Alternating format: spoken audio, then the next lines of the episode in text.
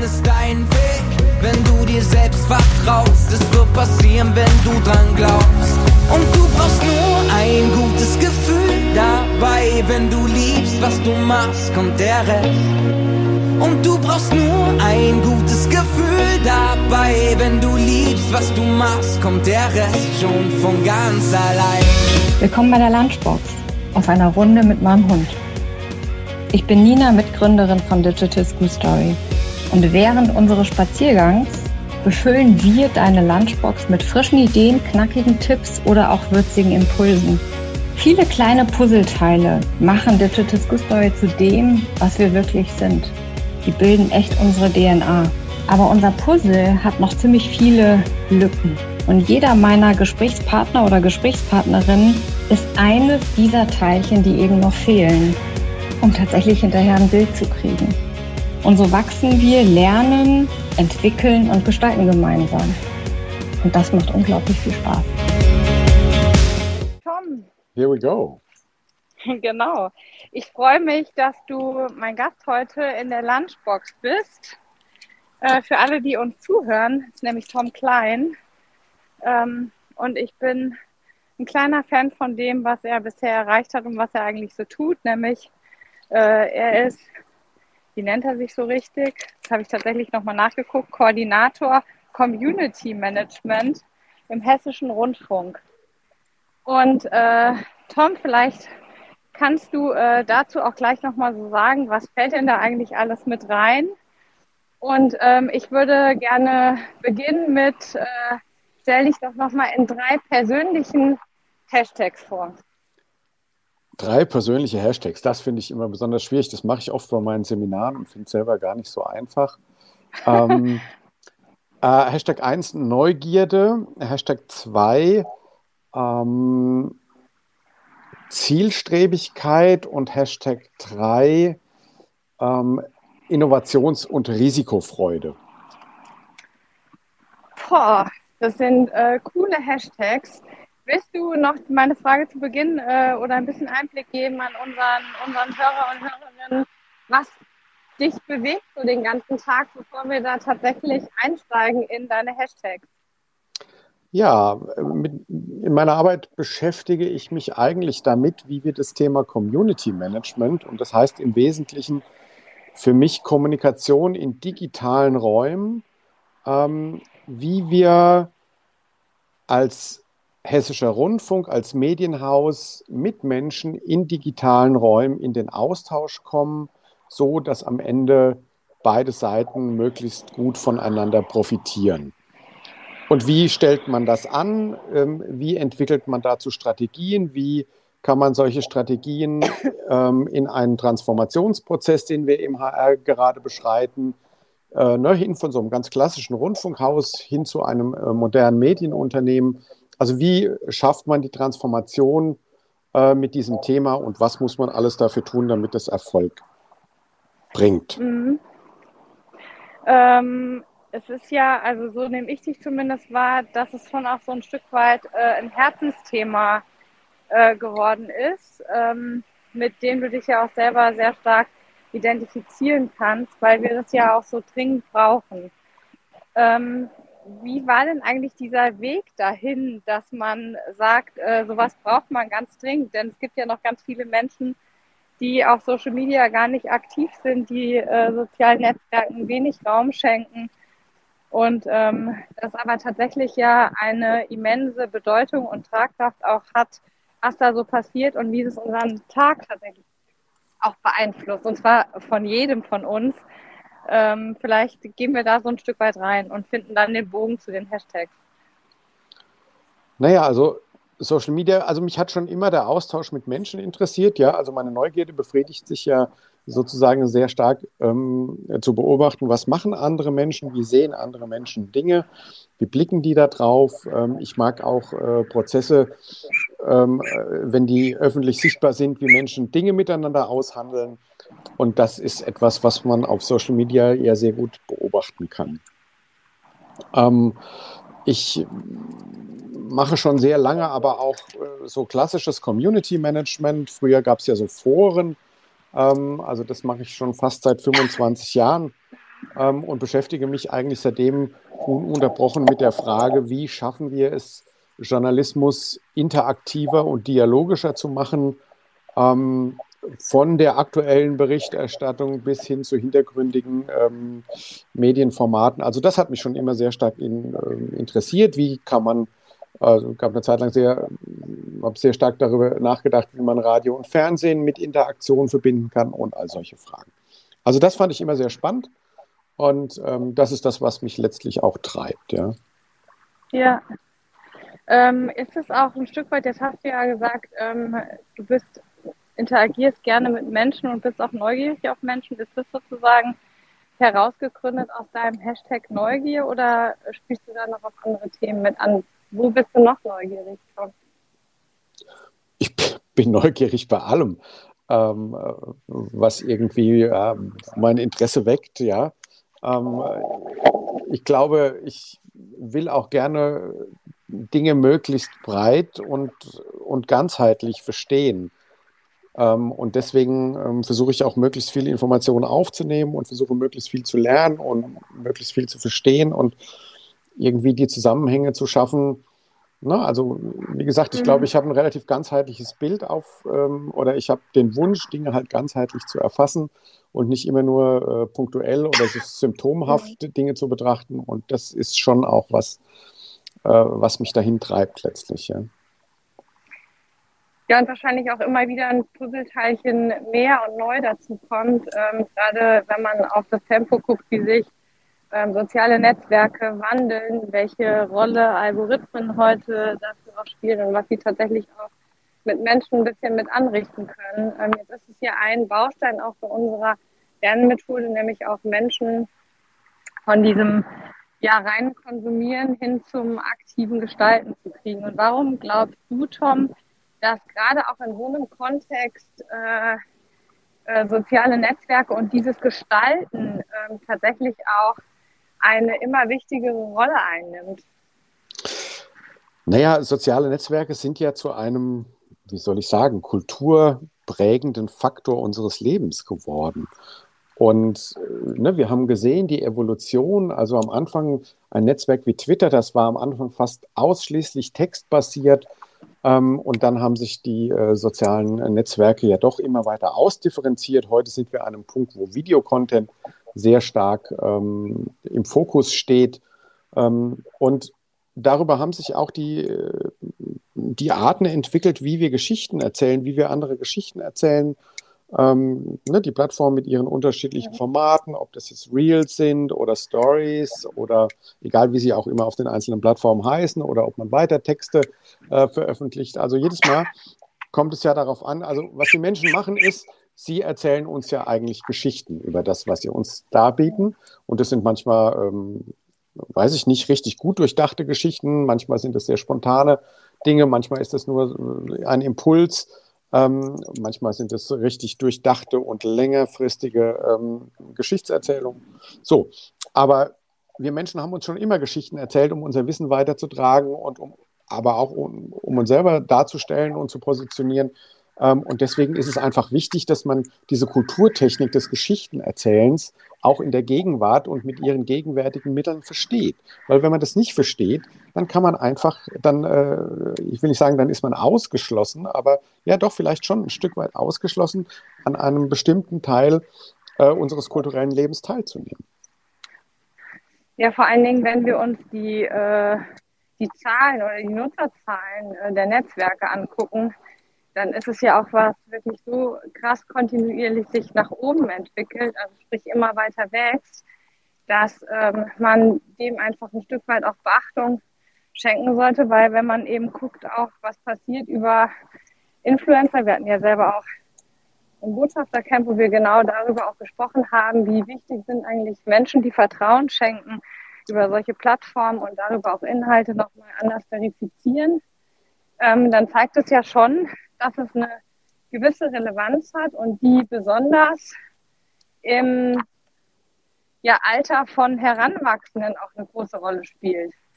Wie äh, glaubst du denn, kann man, also ich meine, du hast selber auch ein Kind, was in der Schule ist, ähm, wie erlebst du das denn tatsächlich, dass sowas auch mit gedacht wird, ein Blick drauf geworfen wird mit, welche Kompetenzen braucht man, was gehört heute auch zu so einem, ja, vielleicht zeitgemäßen Lernen mit dazu, um tatsächlich auch da äh, anders agieren zu können und auch darauf auf die Zukunft vorzubereitet oder vorbereitet zu werden.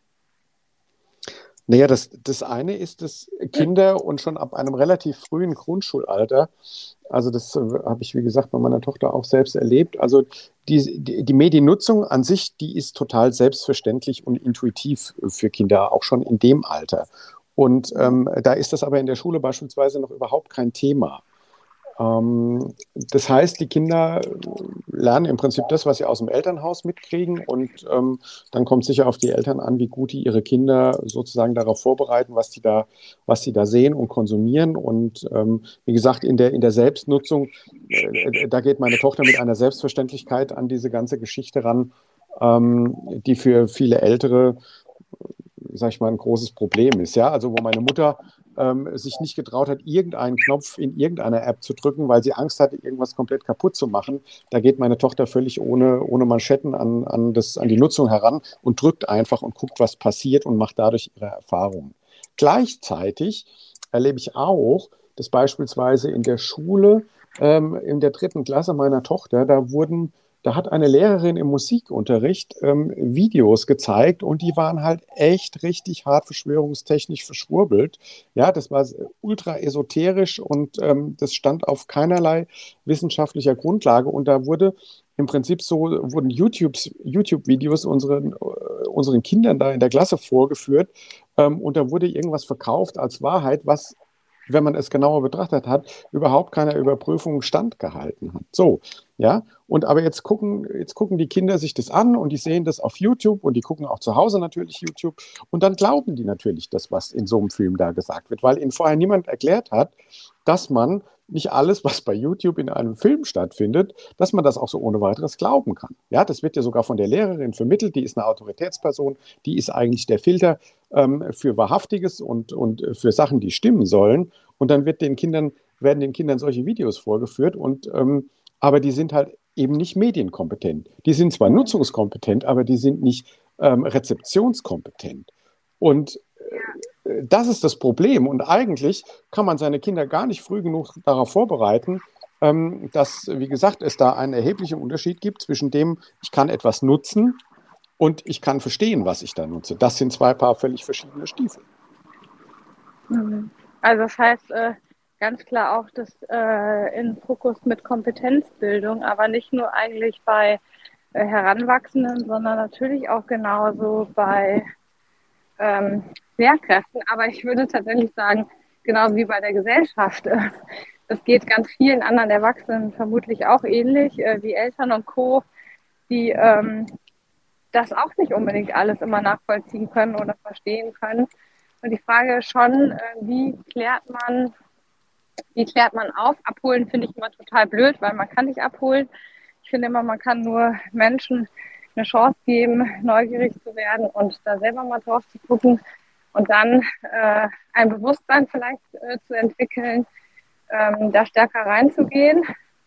Ähm, aber wenn du dir das jetzt genau anguckst und tatsächlich ja eben auch äh, Polarisierung äh, in alle Richtungen stattfindet, die finden ja auch im Journalismus statt, dann ähm, ist es ja umso wichtiger tatsächlich, ähm, eine Kompetenz zu haben in Sachen Recherche. Also wie, ähm, was macht eine fundierte Recherche auch aus, um äh, sich heute besser informieren zu können? Also wie setzt man eine Antwort?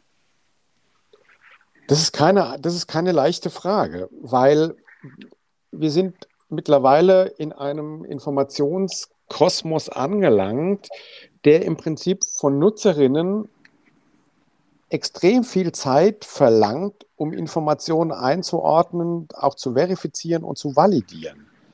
Ähm, und ein Versäumnis von Medien, was ich häufig beobachte, ist, dass die schlecht kontextualisieren.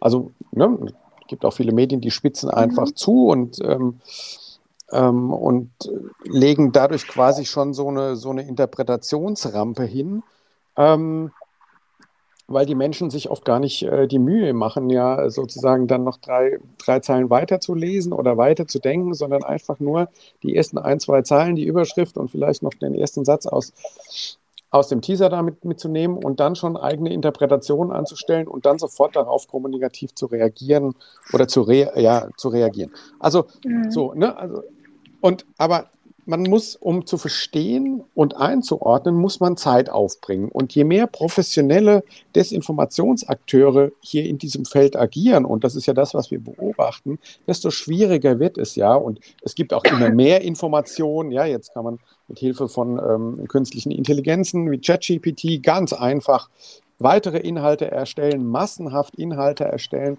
Und am Ende wird es so schwierig, die Spreu vom Weizen zu trennen, und äh, diesen zeitlichen Aufwand, den kann im Prinzip nahezu kein Privatmensch erbringen. Ja, das ist aber eigentlich das, was notwendig ist, nämlich einerseits zu verstehen, wie Medien überhaupt arbeiten, ähm, wie die ihre Produkte erzeugen und gleichzeitig aus diesem, aus diesem wahnsinnigen Überangebot an Informationen, das uns auf allen Plattformen entgegenschlägt, äh, wie gesagt, da die Spreu vom Weizen zu trennen. Und wer kann das zeitlich leisten? Also es ist A schon schwierig genug, äh, die Strukturen äh, zu durchschauen, wie bestimmte Medien ihre Produkte erzeugen. Ja, und da gibt es natürlich welche, die machen das mit einem höheren Qualitätsmaßstab als andere. Plus, wie gesagt, die Zeit, die du aufbringen musst, um das für dich persönlich einzuordnen, zu sortieren und, und zu interpretieren. Ähm, das ist schwierig und das gelingt sowieso, als, also ich glaube, das gelingt Einzelpersonen gar nicht mehr. Deswegen sind Netzwerke äh, besonders wichtig, weil äh, vieles kann man nur in vertrauenswürdigen Netzwerken. Also da braucht man einfach viele Menschen, um das sozusagen einzuschätzen und einzuordnen, weil das für eine einzelne Person gar nicht mehr leistbar ist. Mhm. Also mir kommen äh, ganz viele Dinge mit in den Kopf, nämlich ähm, jetzt ist ja ganz viel auf immer das Thema Wissen äh, aufgebaut. Ähm, wandelt sich das hin zu, es geht mehr um das Thema Fähigkeiten, die Menschen entwickeln? Ja, also ne, man muss auch bestimmte Dinge einfach wissen. Ähm, das kann man sich aber, also, aber wie gesagt, die Frage ist ja sozusagen, wie, wie bilden wir denn überhaupt unsere Realität oder unser Wissen? Ja, ähm, das hängt ja sehr von den persönlichen Einstellungen ab und so. Und ich habe gerade das Beispiel von der Musiklehrerin meiner Tochter genommen, die den Kindern einfach kompletten Humbug vorgesetzt hat, aber sehr wahrscheinlich das selber geglaubt hat. Ja? Das heißt, in ihrem Realitätsverständnis war das eine richtige, war das eine richtige Information. Ähm, obwohl die, wie gesagt, keinerlei, äh, also das, das hielt keinerlei Realitätsüberprüfung eigentlich stand. Und aber die hatte eben dieses Realitätsbild und hat dieses Realitätsbild meiner Tochter vermittelt. Meine Tochter hat keinerlei Kompetenzen, das zu hinterfragen im Moment in ihrem Alter. Und äh, deswegen ist es natürlich super wichtig, nicht nur generell äh, Dinge irgendwie zu wissen, sondern es ist noch viel wichtiger zu wissen, wie kann ich diese Information validieren, ähm, damit ich sie adäquat bewerten kann am Ende. Ja? Weil, wenn wir alle ganz unterschiedliche Verständnisse der Realität haben, dann können wir ja gar nicht mehr darüber diskutieren.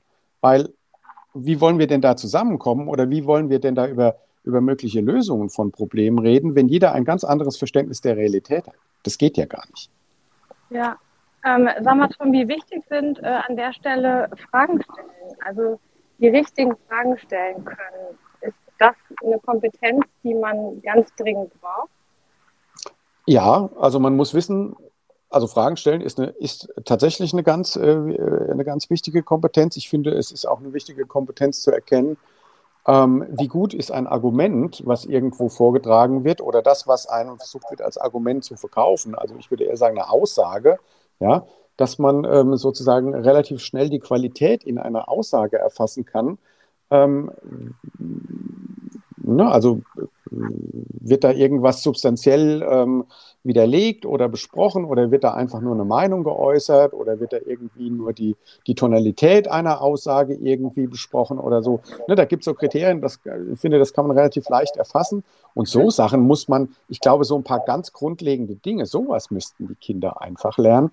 Aber ich sehe nicht, wo sowas in der, wo sowas in der Schule irgendwie, ähm, wo sowas in der Schule adäquat ähm, vermittelt wird. Wobei, wie gesagt, ich habe jetzt nur Wissen aus der Grundschule. Und, aber da geht da geht's eigentlich schon los. Und da müsste man schon mit ersten, da müsste man äh, schon bestimmte Grundlagen sicher bilden an der Stelle. Aber dann sind wir an dem Punkt, wo, wo viele Lehrerinnen ja das auch, das, dieses ganze System nicht verstehen.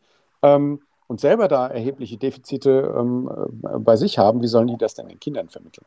Ja, also gar kein Vorwurf an die Lehrerin, und, aber. Äh, und, und zu Hause auch. Also wie, wie müssten Lösungen aussehen? Weil, ähm, also das, was ich ja schon wahrnehme, ist, Bildung wird im Moment so verstanden, dass von außen ganz viel Neues dazukommen soll. Wegfällt irgendwie kaum was aus dem Katalog. Ähm, das heißt, der Lehrplan wird immer voller. Wir sprechen aber davon, dass man viel mehr Zeit braucht, gerade ähm, um Kompetenzbildung auch voranzubringen. Denn Kompetenzen passieren ja nicht über Nacht die passieren ja über die Anwendung und über das kontinuierliche Lernen und, ähm, und Üben auch mit Dingen. Ähm, und wenn man sich das anguckt und gleichzeitig parallel immer dieses sieht, man müsste noch, man müsste noch mehr, wie viel Verantwortung liegt denn eigentlich auch bei äh, Eltern, sich mit diesen Themen ein Stück weit mehr auseinanderzusetzen und eben nicht nur einem Kind ein Tablet zu geben und zu sagen, mach mal. Natürlich liegt die Verantwortung auch bei den Eltern. Ähm, das setzt aber voraus, dass die Eltern das für sich durchdrungen haben. Und wenn die Eltern das nicht durchdrungen haben, dann können sie das ihren Kindern auch nicht weitergeben. Ja? Und, und da fängt es ja in der Regel dann an, dass äh, viele Eltern das ja selber nicht verstehen. Mhm. Und ähm, dann können sie es ihren Kindern halt auch adäquat nicht weitergeben. Und das Problem ist wirklich, wie du gesagt hast, also die, die Veränderungsgeschwindigkeit und die Komplexität dieser Themen, das ist so massiv, ähm, dass viele das einfach nicht bewältigen können. Und es fällt selbst Leuten, die sich tagtäglich, also ich kann auch für mich sprechen, dass, also auch mir fällt es nicht immer alles in den Schoß oder so einfach, sondern ich muss da wirklich richtig viel Energie aufbringen, ähm, um das alles zu verstehen und, und also Energie und Zeit aufbringen, um das zu verstehen und zu, äh, zu begreifen und dann ähm, die richtigen Schlüsse draus zu ziehen. Aber grundsätzlich finde ich schon, dass, ähm, dass Kinder sehr viel stärker Methodenwissen äh, sozusagen bräuchten heutzutage, wenn sie denn mal die Grundlagen wie Lesen, Rechnen, Schreiben und so gelernt haben. Also das muss man ja auf jeden Fall lernen. Äh, ja. da, geht, da geht gar kein Weg dran vorbei. Aber ähm, ab einem gewissen Punkt wäre es aus meiner Sicht viel wichtiger, dass äh, Kinder Methoden ähm, lernen, wie sie Informationen beschaffen, wie sie mhm. die einordnen, und bewerten können und was sie am Ende mit diesen Informationen anstellen können. Mhm. Ähm, das ist, glaube ich, wichtig zu lernen, weil die Menge an Wissen, die wir produzieren, die wächst mit großer Geschwindigkeit. Ja? Und am Ende kann keine Schule in diesen, je nachdem, wie lange es ist, äh, 10, 13 Jahren, äh, wo die Kinder dann in die Schule gehen, ähm, irgendwann, wir sind sicher jetzt schon längst an einem Punkt, wo wir nicht mehr alles wissen, was wir so generell haben, dass du alles in die Kinder reinhacken kannst. Ja? Deswegen, Kinder müssen lernen, es gibt eine Problemstellung, ich brauche jetzt irgendein Wissen, wo komme ich an dieses Wissen, wie kann ich dieses Wissen mir aneignen, was mache ich mit diesem Wissen, wo kann das hinführen, wie kann ich das sinnvoll einsetzen. Ähm, und dann ist dieser Prozess abgeschlossen. Und den müssen die Kinder aber selber machen. Ja, also da muss man sie anleiten, ähm, diesen Prozess, also diesen Prozess zu, zu durchlaufen. Ähm, und dann kann man den Kindern nämlich sagen, hier, äh, du stehst jetzt vor der Herausforderung, das und das lernen zu müssen und du hast jetzt so und so lange Zeit und jetzt mach mal. Ja. Das, ist, das ist die Aufgabenstellung. Ähm, und natürlich. Also viel Praxis auch, ne? Also viel ja. wirklich üben ne? und, und lernen und also auch anzuleiten, wo, wo kriege ich denn das Wissen her, das ich brauche, um etwas zu lernen. Ja, wer gibt mhm. mir dieses Wissen? Wer gibt mir auch verlässliches Wissen?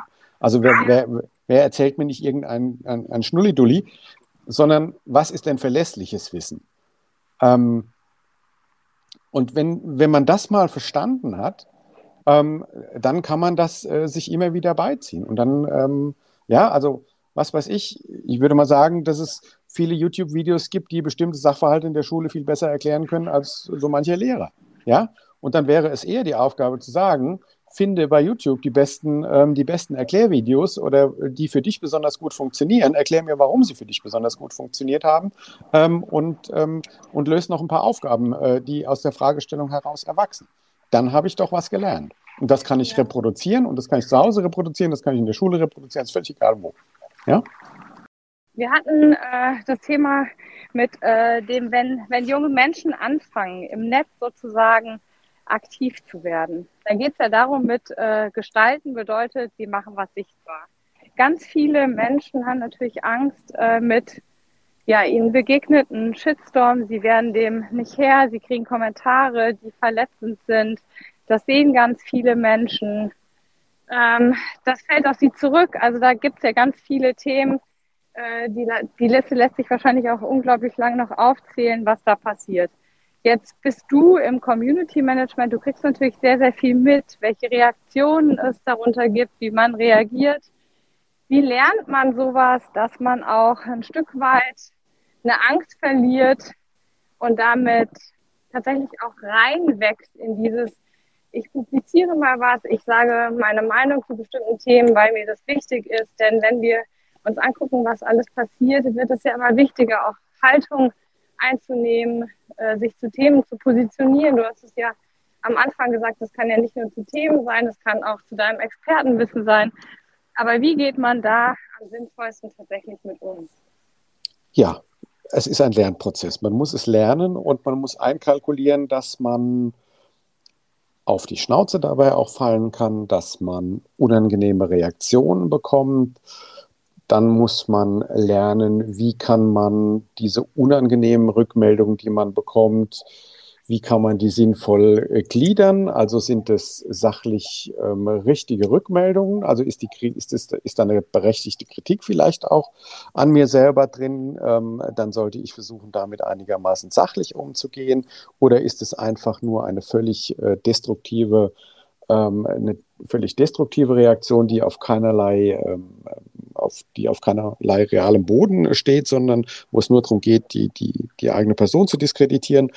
Ähm, also das muss man lernen zu unterscheiden. Und das ist alleine eine schwierige Aufgabe. Und auch deswegen ist es, finde ich, ist, ist das Thema Community Management so wichtig, weil erneut, man braucht ein Netzwerk dafür, um das gescheit einzuordnen, aber auch um sich Rückendeckung zu holen, um sich Aufmunterung zu holen, um Fälle gemeinsam zu besprechen, damit man zu einer besseren Einschätzung kommt. Manchmal sieht man ja selber den Wald vor lauter Bäumen nicht mehr. Das heißt, da ist so eine externe Perspektive oft wichtig, ähm, die einen auch wieder so ein bisschen erdet und, und einem den eigenen Blick schärft. Na, also ich glaube, dass wir lernen müssen und verstehen müssen, dass wir diese, diese Kommunikation in diesen digitalen Kommunikationsarenen, dass wir die eigentlich nur noch in Netzwerken oder Gruppen adäquat bewältigen können. Das heißt, ich muss mir eine, eine solche Gruppe, ein solches Netzwerk schaffen, mit denen ich im Zweifelsfall Dinge kommunizieren kann, mit denen ich ins Sparring gehen kann. Ähm, und das ist etwas, was wir unseren Kindern beibringen müssen, aber das ist auch etwas, was man Erwachsenen beibringen muss.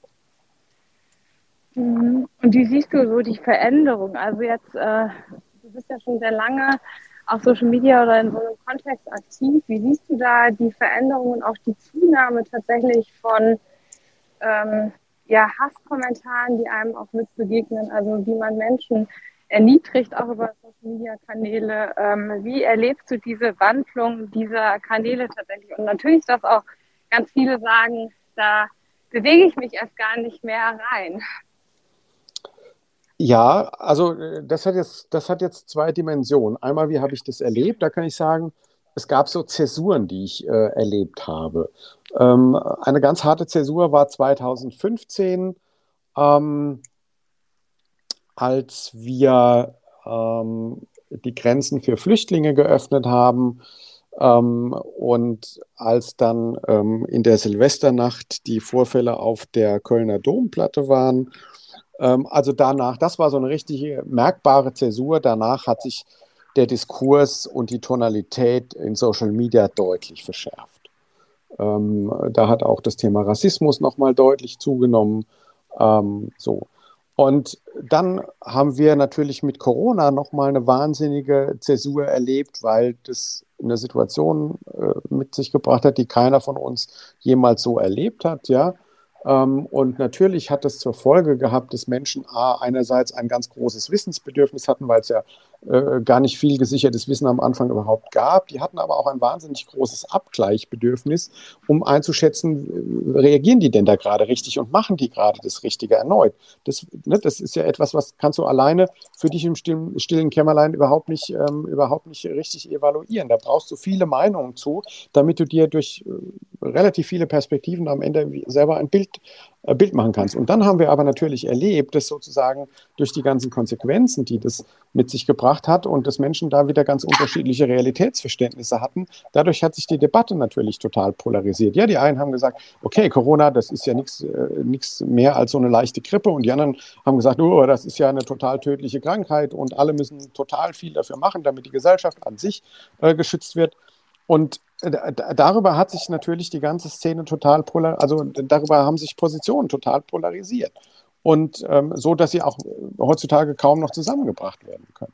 Ähm, gleichzeitig sind Menschen mit Falsch- und Desinformation in das Spiel eingestiegen, zum Teil völlig unbewusst, aber viele auch ganz bewusst. Ähm, und ähm, haben so auch einfach diese Polarisierung weitergetrieben und, und sozusagen, um selber da Deutungshoheiten zu gewinnen, um Macht zu gewinnen. So, und jetzt sehen wir gerade wieder, ähm, dass der, der, der, Krieg zwischen Israel und, ähm, und den Palästinensern, ähm, dass das nochmal eine weitere ähm, Steigerung sozusagen in einem, in einem weiteren Themenfeld mit sich bringt, das per se für viele Menschen komplett oder ganz schwierig nur zu durchschauen ist, ähm, wer sind da die Guten, wer sind da die Bösen? Ja, also wir wollen ja eigentlich gerne immer in so, in so einfache Kategorien und Heuristiken einteilen, damit es für uns begreifbarer und verständlicher wird. Aber so einfach ist es ja leider nicht. So.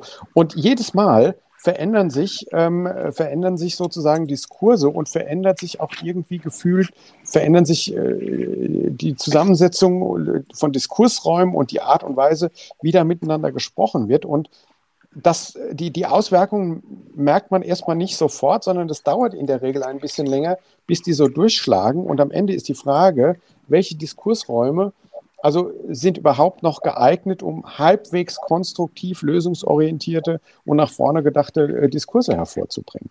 Ja? Also das ist ja das Problem.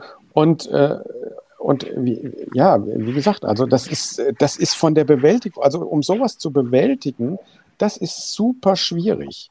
Und es ist auch noch nicht gesagt, dass das überhaupt gelingt und dass wir nicht irgendwann komplett im Chaos versinken. Also das äh, kann man auch nicht völlig ausschließen. Ja? Ich will ähm, ist es denn da auch was, äh, Tom, ent entschuldige, wenn ich da gerade einmal reinspringe, aber ist es was, was man tatsächlich auch vorher an ähm, Wirkung äh, total unterschätzt hat oder was auch die, die Plattformbetreiber ähm, lässt sich das von Plattformbetreibern, die natürlich auch vielleicht mehr eingreifen müssten, tatsächlich noch äh, in irgendeiner Form äh, beschränken? Naja, wissen die, was da passiert? Also einschätzen, dass ich glaube, dass man das vorher einschätzen konnte, schwierig. Ja, ähm, weil du, du, entwickelst was und es wird eine neue Technik entwickelt und dann weiß noch niemand, was macht diese Technik mit uns eigentlich. Ja, und welche Dynamiken ergeben sich daraus? Und wie immer, man kann solche äh, Techniken zum Positiven nutzen, man kann sie aber auch äh, genauso gut zum Negativen nutzen. Und es gibt immer Menschen, die das eine machen und es gibt immer Menschen, die das andere machen. Ähm, am Ende geht es immer um Macht. Ähm, und natürlich hätten diese Plattformen schon sehr früh erkennen können, also mit sehr früh, da rede ich jetzt mal über 2010, um den Dreh rum, da konnte man schon erkennen, dass diese Plattformen sozusagen so gesellschaftliche Auswirkungen haben können, dass damit eine große gesellschaftliche Verantwortung einhergeht. Und diese Verantwortung haben die Plattformen nicht angenommen. Ähm, die einen ein bisschen besser vielleicht und, die anderen ein bisschen schlechter. Ähm, aber eigentlich waren diese Plattformen ja gar nicht dazu gemacht, ähm, sozusagen, dass wir heute da äh, im Prinzip einen Großteil all unserer Informationen äh, darüber distribuieren und erfassen. Ähm, ich glaube, das war im ursprünglichen Sinne gar nicht das Ansinnen dieser Plattformerfinder. Ähm, das hat sich einfach so ergeben. Ja? Und jetzt stehen wir sozusagen vor den Auswirkungen dessen, was wir da, was wir da geschaffen haben.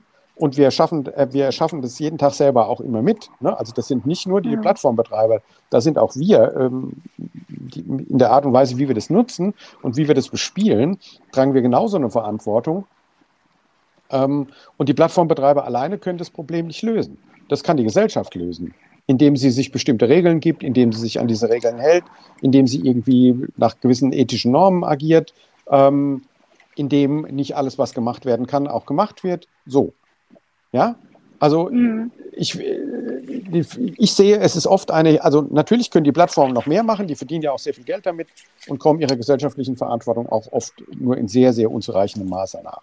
Das ist das eine. Aber äh, alleine die Plattformen dafür verantwortlich zu machen, greift auch zu, äh, zu kurz, denn es sind mhm. die Anwenderinnen und Nutzerinnen, ähm, die sozusagen äh, dem Gefäß ähm, die Inhalte geben und die darüber bestimmen, wie da miteinander umgegangen wird. Und äh, deswegen ist es auch immer eine gesellschaftliche Aufgabe.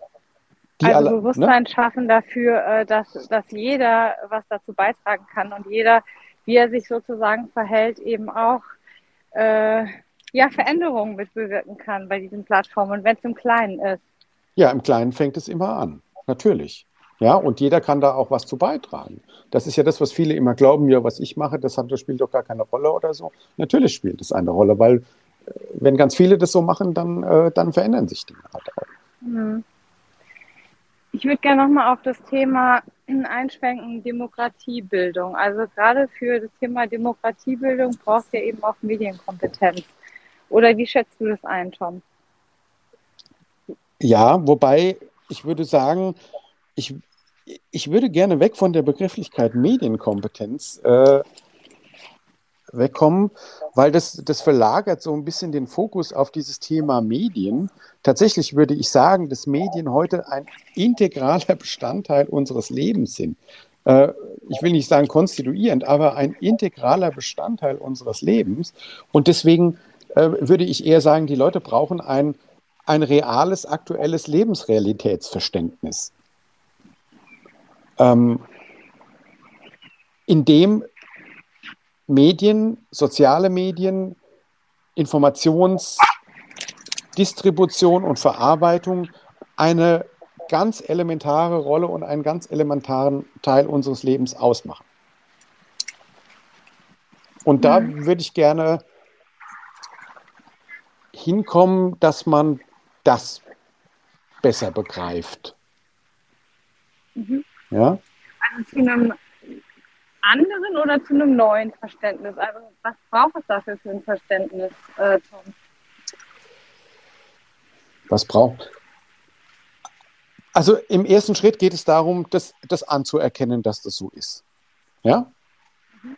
Ähm, das ist ja nicht wie früher, wo ich einfach mal eine Stunde, eine Stunde Fernsehen am Abend geguckt habe und noch eine Stunde Radio nebenbei gehört habe, sondern ähm, sozusagen die Kommunikation mh, hm, auch übers Handy. Äh, also das Handy ist ja mittlerweile für viele Leute einfach, also in meinem Handy ist nahezu mein ganzes Leben drin. Über mein Handy organisiert sich mein Leben, über mein Handy organisiert sich meine Kommunikation. Also in diesem kleinen Kästchen äh, ist ein, ein enorm großer Teil meines Lebens einfach drin. Und überall findet eine Kommunikation statt ähm, und ein Austausch von Informationen. Und wie gesagt, also da braucht es Kompetenz. Und da kann ich mich, also wenn ich ehrlich mit mir bin, da, da gibt es eigentlich keine Entschuldigung zu sagen, ich will mich damit nicht auseinandersetzen. Ja? Mhm. Oder ich will nicht verstehen, was macht das eigentlich mit mir und meinem Umfeld? Ähm, so. Und das ich finde, das muss man einfach viel bewusster wahrnehmen und auch dann diskutieren, weil natürlich müssen wir miteinander aushandeln, wie wir da miteinander kommunizieren, welchen Teil unseres Lebens ähm, das beanspruchen kann äh, und all solche Sachen. Ja, ich glaube aber, wie gesagt, am Anfang, also ich glaube, vielen ist das überhaupt gar nicht so bewusst.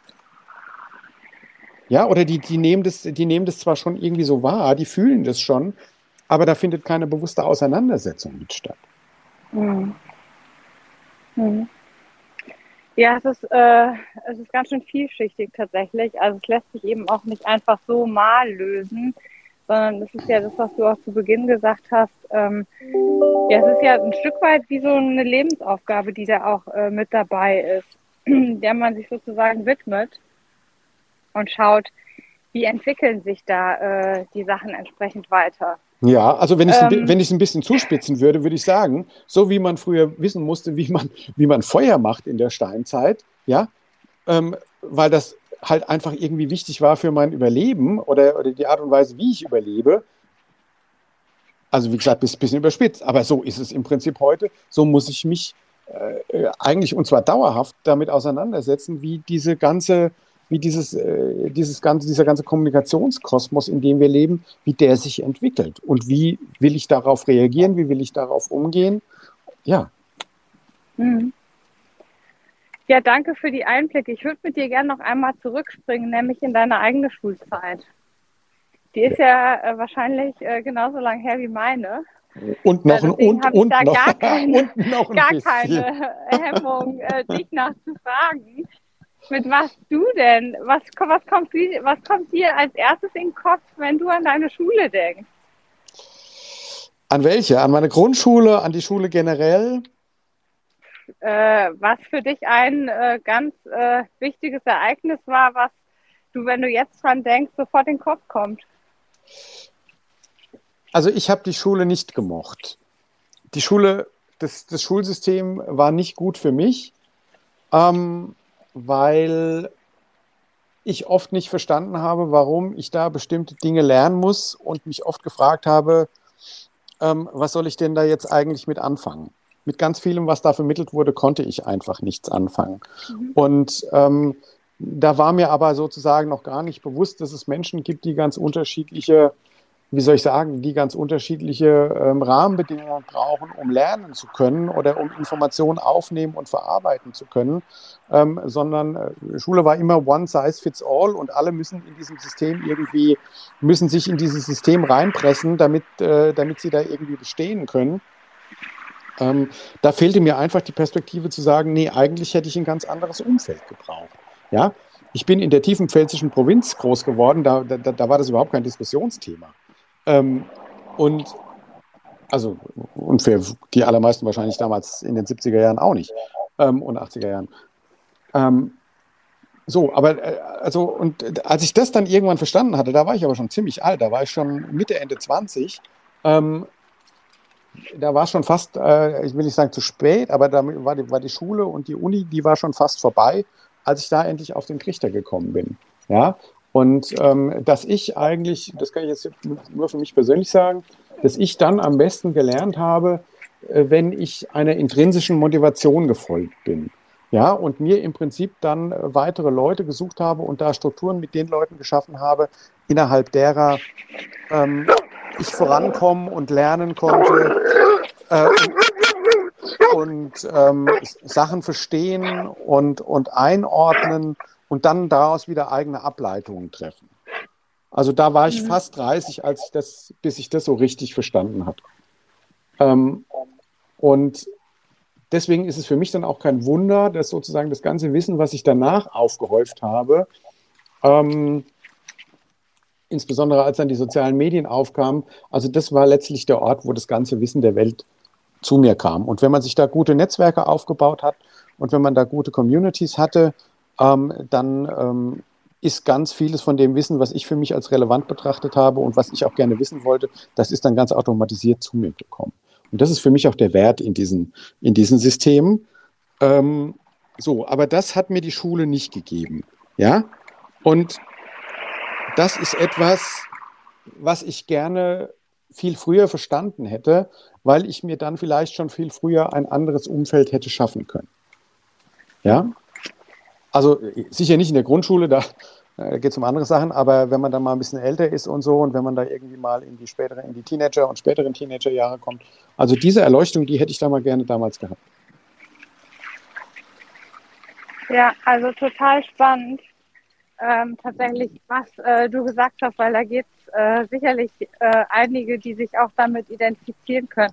Also gerade was äh, das Thema nachher äh, ja Lernen betrifft, weil auch da muss man ja ein oder sollte ein ja positives Bild davon kriegen, was äh, kann einem das eigentlich alles bringen und wie wichtig ist da auch Neugier tatsächlich in diesem Kontext mit Lernen. Ähm, das, äh, glaube ich, ist was, was uns lange, lange, lange begleiten wird, Tom. Ja. Und da sind wir bei dem Thema Kontextualisieren. Also es hat offensichtlich oder es haben offensichtlich nur sehr wenige, ich, es, ne, es, gab auch Lehrer und Fächer, die, die haben schon verstanden, wie, also die konnten da schon ein Interesse auch bei mir wecken, aber ganz viele haben das einfach nicht gekonnt, eben weil mir, glaube ich, der Kontext gefehlt hat und weil ich nicht wusste ähm, und weil die auch nicht hinreichend erklären konnten, ähm, was machst du denn damit, um ein besserer Mensch zu werden? Was machst du damit, um ein besseres Leben zu führen? Was machst du damit, um die Gesellschaft irgendwie ähm, äh, besser voranzubringen? Also das, ähm, äh, das hat mir die Schule nicht beigebracht. Oder, oder allenfalls sehr rudimentär. Ja. Also und diese, diese, aber diese Kontexte zu erschließen, ich finde, das ist halt eine ganz wichtige, das ist eigentlich eine ganz wichtige Aufgabe in der Schule. Und wenn die Schule das nicht macht, müssen das, äh, dann ist es gut, wenn man Eltern hat, die einem das ausmachen können. Ähm, so. Ja, oder Menschen wie du, die weiter ähm, um dieses Thema Aufklärung sich auch bemühen und ähm, dazu Sorge tragen oder einen Beitrag dazu leisten, wie sowas eben besser gelingen kann. Ja, schwierig ist Deswegen, es. Deswegen, ja, aber nichts ist schwierig, also nichts ist leicht und man kriegt auch nichts geschenkt, äh, sondern das Leben ist einfach, bietet viele Chancen, es hat aber auch viele Herausforderungen und ich glaube, es ist einfach das, was wir selber auch mal zupacken und äh, daraus machen wollen. Und ähm, das ist so wie das Thema Glas halb voll oder halb leer. Zu welcher Fraktion würdest du gehören? Unterschiedlich. Das hängt von meiner Tagesform ab. Wie ist es heute, Tom? Ah, ich glaube, grundsätzlich versuche ich schon das, ähm, äh, versuche ich das halbvolle Glas äh, zu sehen und äh, nicht das halbleere. Sonst ähm, fällt es schwierig, sich zu motivieren und ähm, irgendwie weiterzumachen. Nein, ich glaube, ich bin, meine, meine äh, grundsätzliche Grundstimmung ist, ist eher positiv und, ähm, und optimistisch. Und wenn du die noch äh, hast, äh, der täglich damit wirklich Umgang hat und wahrscheinlich ganz, ganz viele Dinge sieht, die wir gar nicht äh, zu Gesicht bekommen. Und manchmal ist es wahrscheinlich auch gut, dass wir eben nicht jeden Kommentar lesen äh, und auch sehen, was da für Reaktionen erfolgen. Aber äh, das ja, hat mich total begeistert, mit dir zu sprechen und ich hoffe sehr, dass auch unsere Hörer und Hörerinnen hier ein bisschen was mitnehmen konnten, die ermutigen, tatsächlich äh, diese Brille aufzusetzen, sich selber doch äh, zu aktivieren und gestalten zu wollen in Zukunft. Deswegen sage ich vielen, vielen Dank, Tom. Ja, danke für die Einladung zum Gespräch. Hat mich sehr gefreut. Dann bis bald. Tschüss. Warte mal, ich, äh, wuff, wuff, ich wollte auch noch einmal bellen. Danke, tschüss. Ciao.